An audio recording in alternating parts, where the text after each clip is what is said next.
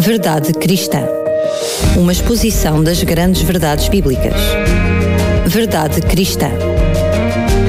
Com o teólogo Paulo Lima.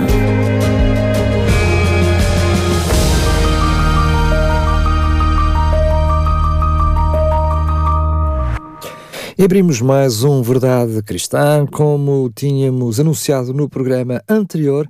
Hoje vamos analisar os impérios de Daniel 7, estas, esta profecia também de alguma forma relacionada com um, Daniel 2. Para sabermos mais ao pormenor, aproveito desde já para cumprimentar o Tiago Paulo Lima mais uma vez. Paulo, bem-vindo. Obrigado, Daniel. É um prazer estar contigo e com os nossos ouvintes da Rádio Clube de Sintra. Já dissemos, vamos iniciar com o programa de hoje uma série de quatro programas sobre Daniel 7. Podes explicar um pouquinho um, como é que vai ser estes próximos programas? Sim, nós vamos lançar uma série de quatro programas sobre Daniel 7. Este vai ser o programa zero, digamos assim. Não vamos entrar já na interpretação do, dos símbolos, mas vamos criar as condições para fazer essa interpretação.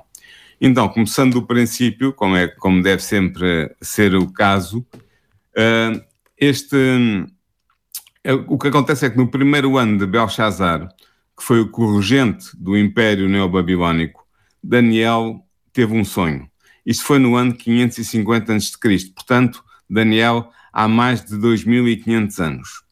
Ele teve um sonho uh, e nesse sonho Deus revelou-lhe em traços gerais, sob a forma de símbolos, a sucessão das potências político-militares com que o povo de Deus teria de lidar até à instauração do reino de Deus sobre a terra. Tal como tinha sido revelado várias décadas antes, quando interpretaram o sonho de Nabucodonosor II, registado em Daniel 2 e ao qual nós já dedicamos vários programas, o profeta Daniel começou por testemunhar a sucessão de quatro entidades simbólicas que representavam quatro impérios. Esta primeira parte do sonho de Daniel está relatada em Daniel, capítulo 7, versículos 1 a 7. No entanto, não fica imediatamente clara a identidade histórica dos quatro impérios representados pelos quatro animais que aí figuram. Na verdade, existe desde há muito uma controvérsia sobre esta questão entre os intérpretes do livro Daniel, sendo apresentadas duas interpretações concorrentes. É o mesmo que aconteceu com Daniel 2, acontece também com Daniel 7. Se os nossos ouvintes tiveram a seguir os nossos programas sobre Daniel 2, vão perceber que é o mesmo problema, a mesma posição de, de desconfiança em relação a Daniel. Então, há duas interpretações concorrentes. A primeira interpretação, que é conhecida como a hipótese romana, sustenta que os quatro impérios representados simbolicamente em Daniel 7, versículos 1 a 7, são o Império Neobabilónico, o Império Medo-Persa, o Império Greco-Macedónio e o Império Romano. Esta é a interpretação tradicional advogada pelos exegetas, pelos intérpretes conservadores. A segunda interpretação, conhecida como a hipótese grega, sustenta que os quatro impérios representados simbolicamente em Daniel capítulo 7, versículos 1 a 7 são o Império Neobabilónico, o Império Medo, o Império Persa e o Império Greco-Macedónio. Esta é a interpretação que se tornou dominante desde o início do século XX e que é defendida pelos exegetas liberais. A hipótese romana, que eu vou tentar defender aqui, é acompanhada pela convicção de que Daniel foi uma personalidade histórica que viveu e escreveu o seu livro no século VI a.C., tal como o próprio livro declara. Enquanto que a hipótese grega dos teólogos liberais resulta da crença de que Daniel nunca existiu tendo o seu livro sido escrito por um judeu anónimo do século II a.C., durante a crise suscitada pela perseguição aos judeus por parte do rei Seleucida Antíoco IV Epifanes. Na verdade, Daniel, esta divergência de opinião entre os intérpretes do livro de Daniel advém do facto de os exegetas liberais rejeitarem à partida, a priori, a possibilidade de o livro de Daniel ser uma verdadeira profecia, comunicada por Deus a um profeta do século VI a.C. Por outro lado, os exegetas conservadores, entre os quais eu me conto, defendem que o livro de Daniel foi escrito por ele no, início, no século VI, sendo uma verdadeira profecia.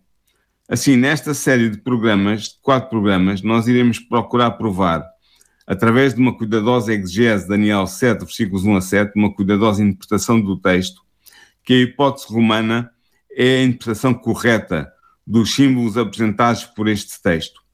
Desta forma, mostraremos também que o capítulo 7 de Daniel é uma verdadeira profecia inspirada por Deus, pois apenas Deus poderia ter, no ano 550 a.C., um conhecimento prévio exato do desenrolar da história de 550 a.C. até à futura instauração do Reino de Deus, que, como nós sabemos todos, ainda nem sequer aconteceu.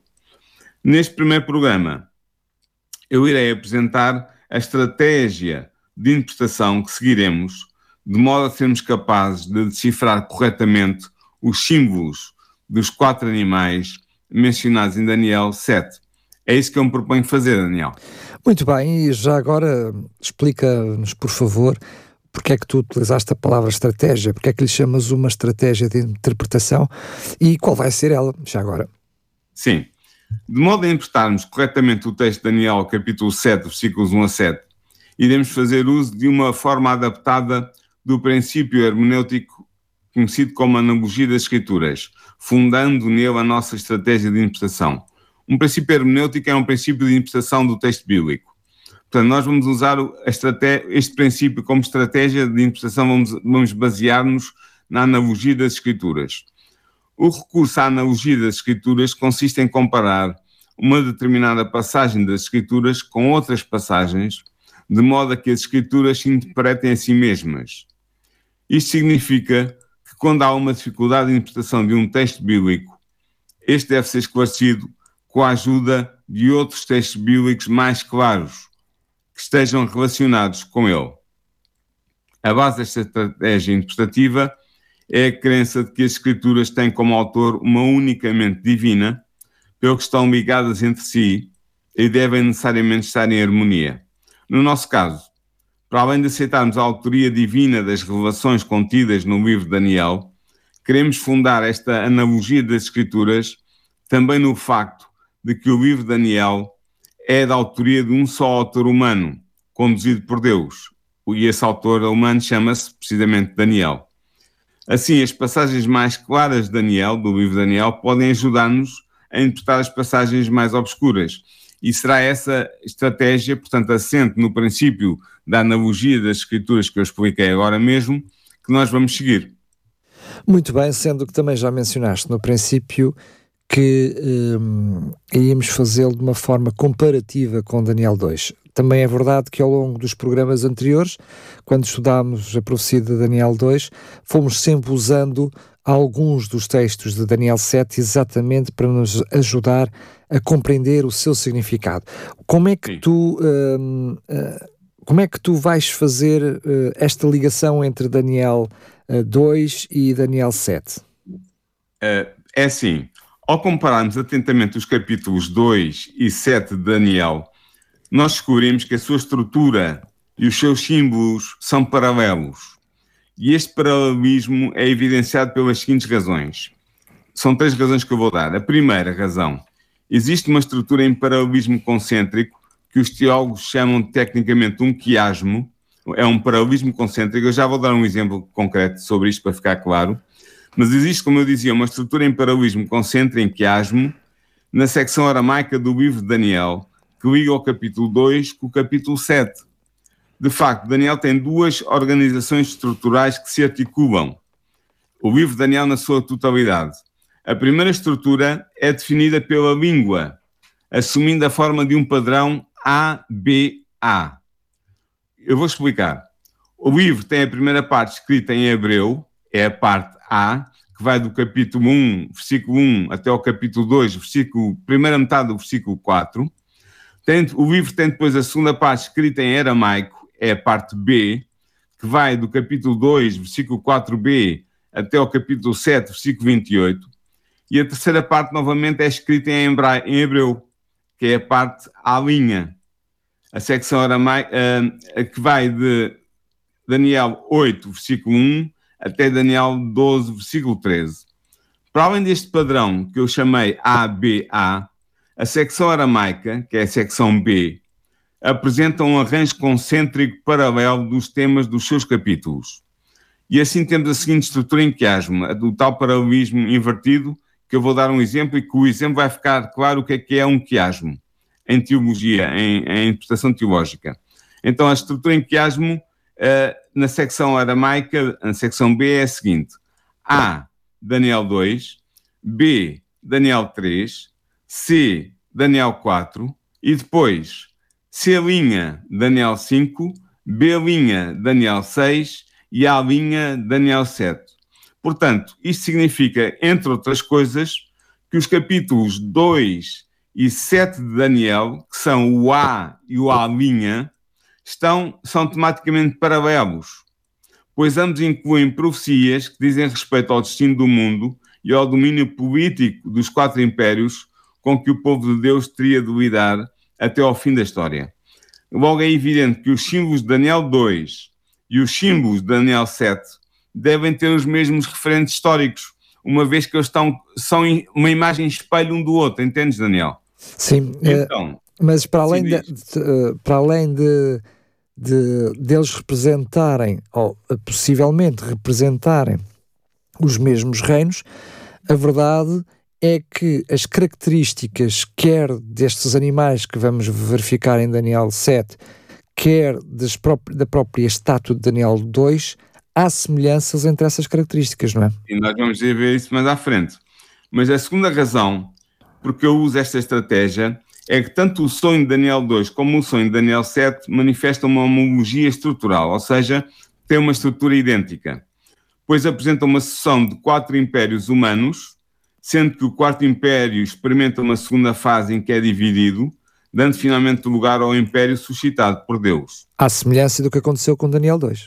É exatamente. Eu, eu vou dizer, em Daniel 2 trata-se do quê? Primeiro, da cabeça de ouro, segundo, do peito e dos braços de prata, terceiro, do ventre e das coxas de bronze, quatro, das pernas de ferro, que se dividem nos pés de ferro e de cerâmica, com dez dedos, vindo por fim, em quinto lugar, o império divino, introduzido por uma pedra e representado por uma montanha que enche a terra. Em Daniel 7, no, paralelismo que existe com Daniel 7, trata-se, um, do leão alado, com dois, asas, portanto. Urso, sim, três, do leão com asas, do leopardo com asas, o três, quatro, do animal terrível e indescritível que possui na sua cabeça dez chifres, e vindo por fim, em quinto lugar, o império divino, que é introduzido por um semelhante ao Filho do Homem e que é dado ao povo dos santos do Altíssimo. Notaste, Daniel, há, uma, há um paralelismo, há um, como que um, uma imagem de espelho na estrutura destes dois capítulos, o capítulo 2 Daniel e o capítulo 7 Daniel. E essa é mais uma razão para nós usarmos esta estratégia que eu vou usar. A terceira razão é que esta homologia estrutural, esta semelhança de estrutura do conteúdo dos sonhos relatados em Daniel 2 e 7, permite concluir a priori, logo à partida, que os quatro elementos da estátua metálica de Daniel 2 e os quatro animais de Daniel 7 simbolizam os mesmos referentes históricos, isto é, simbolizam os mesmos quatro impérios humanos. Esta conclusão a priori é validada pela comparação do conteúdo semântico de cada símbolo, ou seja, do significado de cada símbolo. Assim vejamos, o símbolo da cabeça de ouro, Daniel 2, corresponde ao símbolo do leão alado, Daniel 7, pois tal como a cabeça é a parte mais nobre do corpo humano e o ouro é o mais nobre dos metais, também o leão com asas de águia é o resultado da junção do mais nobre dos animais terrestres com a mais nobre das aves. Logo, a cabeça de ouro e o leão alado devem representar o mesmo império. O símbolo do peito e dos braços de prata, em Daniel 2, corresponde ao símbolo do urso, em Daniel 7, pois, tal como é dito do peito e dos braços de prata, que representariam um reino inferior, é a expressão de Daniel, inferior ao primeiro reino, isto é, inferior à cabeça de ouro, também o urso é um animal que é inferior ao primeiro animal, isto é, ao leão alado. Além do mais, o império representado pela prata tem em si uma dualidade, que são os dois braços, tal como o império representado pelo urso, ergue-se, eh, sobre o qual Daniel diz que ele ergue sobre um soldado, uh, uh, também tem uma dualidade. Logo, o peito e os braços de prata e o urso, o peito e os braços de prata de Daniel 2 e o urso de Daniel 7 devem representar o mesmo império. O símbolo do ventre e das coxas de bronze em Daniel 2 corresponde ao símbolo do leopardo alado em Daniel 7, dado que é explicitamente afirmado que foi dado, e eu cito, domínio sobre toda a terra ao Império de Bronze e que foi dado, eu volto a citar, domínio ao Império representado pelo leopardo alado. Esta referência ao domínio é específica deste terceiro reino. Portanto, o ventre e as coxas de bronze, por um lado, e o leopardo alado, por outro, devem simbolizar o mesmo império. Finalmente, o símbolo das pernas de ferro, divididas nos pés de ferro e cerâmica com 10 dedos, em Daniel 2, correspondem ao símbolo do animal terrível e indescritível que tem 10 chifres sobre a sua cabeça, em Daniel 7. De facto, é dito do império simbolizado pelas pernas de ferro que ele será forte como o ferro e que, do mesmo modo que o ferro pulveriza e parte tudo, e como o ferro esmaga todos, ele pulverizará e esmagará todos estes reinos. É o que diz Daniel, em Daniel 2. Por outro lado, é dito do animal terrível, em Daniel 7, que ele tinha grandes dentes de ferro e que devorava e triturava e pisava as nações conquistadas. Logo, as pernas de ferro e o animal terrível devem simbolizar o mesmo império. Portanto, podemos concluir que o paralelismo estrutural e simbólico existente entre Daniel 2 e Daniel 7 não só é uma realidade indesmentível, como ser-nos há um auxílio precioso para a interpretação de Daniel capítulo 7, versículos 1 a 7. Compreendeste, Daniel? Perfeitamente, sendo que acabaste por abordar um aspecto também bastante importante e que vimos ao longo dos programas que fizemos sobre Daniel 2, é que estes reinos são sucedâneos, portanto, se sucedem uns aos outros, da mesma forma que acontece aqui em, que aconteceu em Daniel 2, vamos verificar isso também aqui uh, no capítulo 7. Sendo que, Exatamente. É sendo que este, Sendo que este capítulo 7, eu diria, fica aqui no meinho, porque ainda temos o capítulo 8. Da mesma forma que nós fomos usando o capítulo 7 como uh, amostra e comparação para compreendermos o capítulo 2, vais fazê-lo também ao longo dos próximos programas? E vice-versa. E vice-versa. Usar o capítulo 2 para compreender o capítulo 7. Sim, em relação ao capítulo 7 e 8 de Daniel, embora em menor grau, Existe também um paralelo entre a estrutura e os símbolos desses dois capítulos. O oitavo capítulo de Daniel é datado do terceiro ano de Belshazzar, como eu já disse, o corregente do Império Neobabilónico. Este ano dinástico corresponde ao nosso 548 a.C. Nesta data faltavam apenas cerca de 10 anos, nota bem, Daniel, 10 anos para o colapso do Império Neobabilónico, pois este foi conquistado por Ciro, o persa, em 539 a.C. Ora, em 548 a.C. estávamos próximos do fim do domínio do Império Neobabilónico e do início da hegemonia do Império Medo-Persa no Mediterrâneo Oriental. Por isso já não valia a pena referir o Império governado por Belshazzar. E realmente, note-se que, também que Daniel afirma ter tido a sua visão profética na cidade de Suzã, na província de Elan, diz-nos Daniel 8, versículo 2. Ora, em 548 a.C., Elan já era uma província do Império Medo-Persa. Portanto, as circunstâncias em que foi recebida a visão, relatada no capítulo 8, permitem-nos supor que neste capítulo há a omissão deliberada da referência ao primeiro império, que nós sabemos é o Império Neobabilónico, simbolizado em Daniel 2 pela cabeça de ouro e em Daniel 7 pelo leão alado. Até... Portanto, em Daniel 8 não há o Império Neobabilónico, entendes, Daniel? Sim, até porque na realidade só está a acontecer o mesmo que aconteceu com as outras duas visões, porque quer em Daniel 2, quer em Daniel 7, uh, eh, Daniel não menciona os reinos anteriores, ele menciona precisamente parte do reino presente para o futuro, não é? Sim. Uh, e é aqui neste caso de Daniel 8, ele nem sequer fala de Babilónia, embora ele ainda estivesse a viver sob o domínio de Babilónia, porque Babilónia estava condenada a acabar dentro de 10 anos. Exatamente. Já não julgava nada de importante no, no domínio político ou militar. Uh, ora bem, uh, a existência de um paralelismo entre o conteúdo de Daniel 8 e Daniel 7 é, uma, é, é sublinhado pelo facto do segundo e terceiro animais de Daniel 7, que são, eu lembro, o urso e o leopardo alado, e o primeiro e o segundo animais de Daniel 8, que são o carneiro e o bode, terem correspondência simbólica. De facto, o urso de Daniel 7 apresenta uma característica simbólica que corresponde a uma característica simbólica do carneiro de Daniel 8. O urso apresenta-se, como diz o texto, erguido sobre um lado, Daniel 7, versículo 5, e o carneiro, diz o texto, tem dois chifres. Os dois chifres eram altos, mas um era mais alto do que o outro, em Daniel 8, versículo 3. Estas características dos dois animais são simbolicamente equivalentes. Elas referem-se à existência de uma dualidade neste império e ao predomínio de uma das suas partes sobre a outra. Isto mostra que eles simbolizam o mesmo império, tanto o urso de Daniel 7 como o, o, o carneiro de Daniel 8. Também o leopardo alado de Daniel 7 apresenta duas características simbólicas que encontram correspondência nas características simbólicas do bode de Daniel 8. Em primeiro lugar, tal como o bode avança com tanta velocidade que voa sobre a terra mas sem tocar no chão, diz-nos Daniel 8.5, também o leopardo, um animal já caracterizado pela sua velocidade, tem, diz-nos o texto, quatro asas de ave nas costas, diz-nos Daniel 7, versículo 6. Ora, a posse destas asas indica simbolicamente a grande velocidade do animal. Portanto, estes animais, o, o, o leopardo Daniel uh, eh, 7 e o, e, o, e o bode Daniel 8 têm uh, características semelhantes.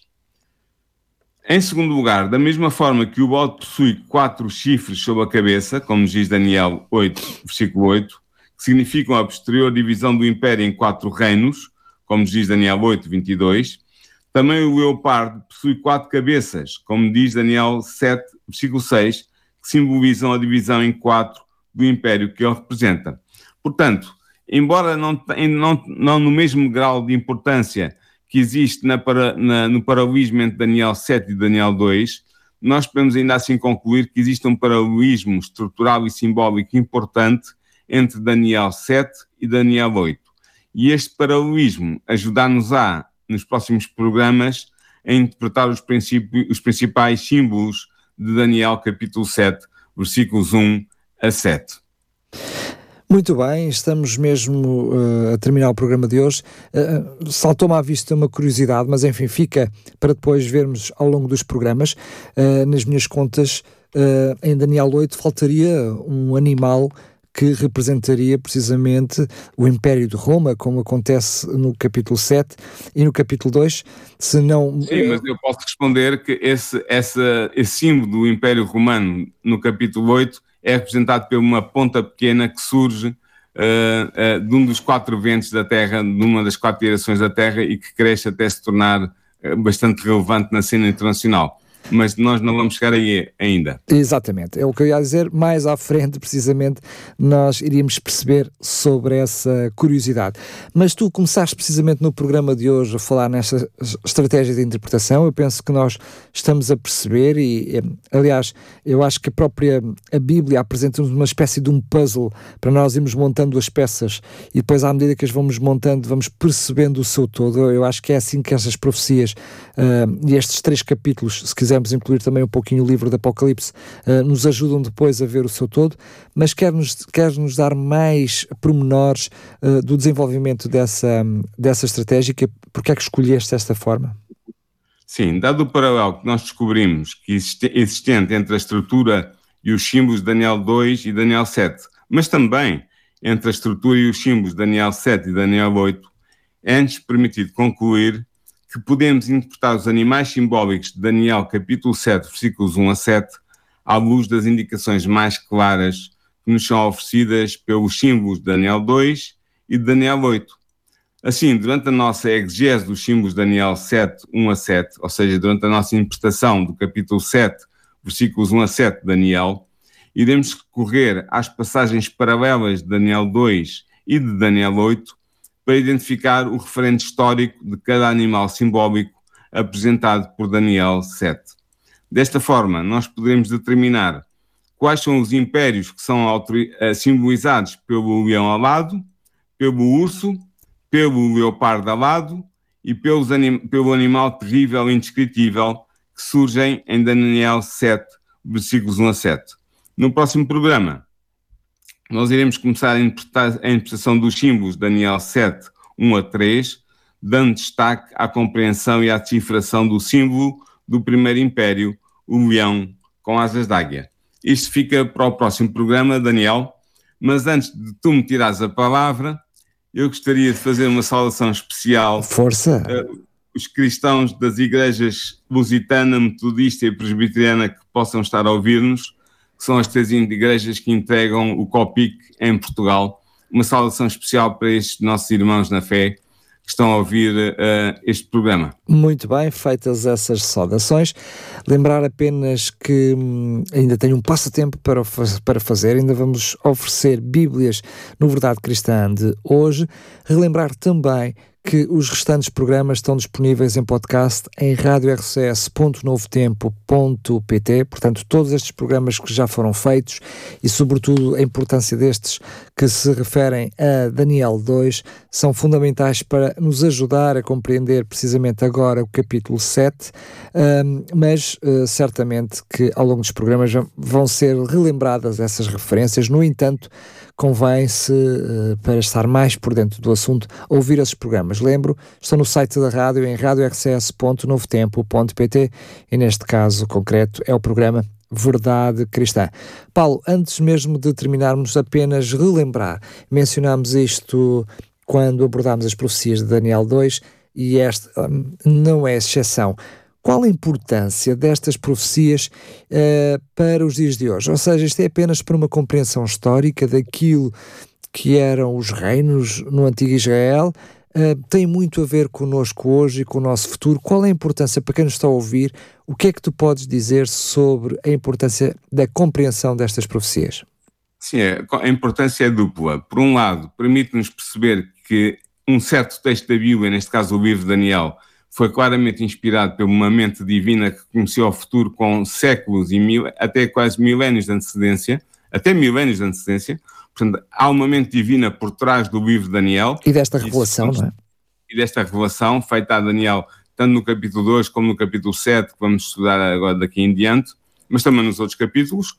Esse é um aspecto muito, muito importante, o reforço da nossa fé, e depois, da nossa fé cristã, e depois o segundo aspecto, é que estas profecias permitem-nos situar no fluxo do tempo, do tempo histórico, do tempo da história da salvação, do, do plano da salvação que está em curso neste planeta, e permitem-nos identificar onde é que nós estamos neste momento e o que é que virá uh, ainda no nosso nos nossos dias ou até para além dos nossos dias.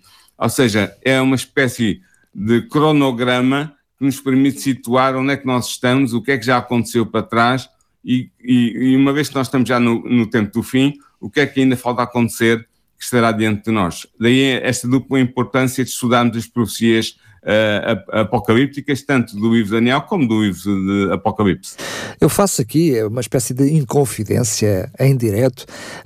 É, precisamente o estudo, o estudo dessas profecias é que me levou a cimentar a minha fé uh, cristã e a minha fé na, na, Bíblia, não só porque podemos até duvidar de ser algo, até um pouco céticos sobre o próprio Daniel e aquilo que ele diz, se ele realmente disse antes do seu tempo, antes daqueles reinos ou depois dos reinos, enfim, mencionaste essa polémica que se arrasta até aos dias de hoje. Mas é algo que, para mim, neste caso concreto, Daniel Galaio, não é de sumenos e realmente ajuda a a nossa, a cimentar a nossa fé que é quando olhamos para a realidade dos dias de hoje. Ou seja, o texto bíblico já foi descoberto há milhares de anos e ele, essas profecias continuam a tecer para os dias de hoje, com factos para os dias de hoje e com alguns factos para o futuro. E, portanto, mesmo que Daniel tivesse escrito, diria, de uma forma póstuma, se, se soubesse já o que iria acontecer, ele difícil, aliás, se não houvesse a revelação divina, não saberia a atualidade, ou seja, o que acontece nos dias de hoje, e pelo menos para mim é um fator preponderante para acreditar e para o aceitar da fé cristã. Não sei o que é que é para ti, mas certamente. Eu partilho, eu partilho contigo, se, se permitires. Força. Eh, eu tenho a mesma experiência que tu tiveste. Uma das bases sólidas da minha fé cristã é a interpretação do livro de Daniel e também do livro de Apocalipse. São as duas, uma das duas, duas colunas fortes na, na minha fé cristã. Uh, e provavelmente pelas mesmas razões que tu, não vou, não vou incidir nelas, mas pelas mesmas razões que eu, no fundo, já referi ainda há bocado na resposta à pergunta que tu me fizeste. Claro. Por isso, é, essa é a razão porque eu também decidi trazer a interpretação destes capítulos de Daniel para os nossos ouvintes, uh, para que eles tenham também a possibilidade de perceber o poder que está oculto, de alguma maneira, na interpretação de Daniel, do livro de Daniel, nomeadamente. Portanto, essa é a razão básica, uh, levar aos nossos ouvintes razões para terem fé na Bíblia como revelação divina e na existência de uma mente divina por trás dos meandros da história humana. O que é inegável então é se tivermos a oportunidade, ao estudar estas profecias, conhecermos aquilo que está perdido, passando a redundância para o futuro, uh, e quando nós vimos isso acontecer, certamente que não podemos ficar indiferentes. É, enfim, lembro-me um, um, episódio eh, no passado, enfim, uh, com as devidas distâncias, que quando enfim, tínhamos tantas profecias sobre a primeira vinda de Jesus à Terra, aqueles que puderam comprovar e ver os sinais e conhecer os sinais e ver essa, essa primeira vinda de Jesus, uh, o que bom seria se nós hoje pudéssemos ver os sinais, conhecer os sinais que nos foram deixados precisamente para essa segunda vinda e não sermos, não sermos apanhados tão distraídos como foram, uh, enfim, na primeira vez que Jesus esteve aqui na Terra, não é? É, é verdade, exatamente isso. É isso mesmo, Daniel. Aliás, o capítulo 2 que nós estudamos já eh, nos últimos programas termina precisamente com a profecia sobre a vinda do Messias, sobre a forma da pedra que embate nos pés da estátua. Uh, isso está ainda no futuro, mas é um futuro muito próximo de nós porque nós nos situamos historicamente no fim do, do que a estátua simboliza, como nós vimos nos programas anteriores sobre Daniel 2 e que eu recomendo aos nossos ouvintes que vão ao podcast se tiverem interesse e, e ouçam e que vamos reforçar ao longo do estudo do capítulo 7. Lembro agora sim, vamos lançar o passatempo. Temos estado a oferecer Bíblias de uma forma consistente em todos os nossos programas. Ela é fundamental para que possa estudar por si mesmo, acompanhar os programas e não só. Se por acaso tiver alguma dúvida, ficar, enfim, com alguma coisa que acho que não está bem esclarecida, entre em contato connosco, envie-nos um e-mail para programas@ radiorcs.pt. Vou repetir, programas arroba radiorcs.pt. Basta mencionar a sua dúvida, neste caso concreto, dirigida ao Verdade Cristã, que o teólogo Paulo Lima terá certamente todo o privilégio e todo o gosto em poder responder. Agora sim, o que é que tem que fazer para ganhar uma Bíblia? Vamos estar a oferecer 10 Bíblias aos primeiros 10 ouvintes que nos enviarem uma mensagem, quer para o nosso telemóvel, quer para as nossas redes sociais. Basta incluir o seu nome, primeiro e último nome, apenas para identificação, e a palavra Bíblia. Não é preciso mais nada, é apenas para sabermos que é esse o passatempo a que se refere. Envie-nos uma mensagem escrita a dizer o seu nome, primeiro e último nome e a palavra Bíblia. Pode fazê-lo para o 933 912 912. Vou repetir: 933 912. 912 é fácil de decorar, que é precisamente a nossa frequência. Duas vezes a nossa, a nossa frequência é 91.2, aqui é 912 912. Está a valer então 10 Bíblias para os primeiros 10 ouvintes. Paulo, mais uma vez, enfim, já mencionaste aquilo que querias falar no próximo programa. Não sei se queres reforçar, se não, um grande abraço e até ao próximo programa. Sim, vamos entrar na interpretação dos símbolos de Daniel 7, com a ajuda de Daniel 8 e de Daniel 2, como já esboçamos uh, as razões para isso neste, neste primeiro programa. É isso que vamos fazer no próximo programa. Um grande abraço, Paulo, e até lá, se vocês quiser. Um abraço, Daniel, e um abraço a todos os nossos ouvintes. Verdade Cristã. Uma exposição das grandes verdades bíblicas. Verdade Cristã teólogo Paulo Lima.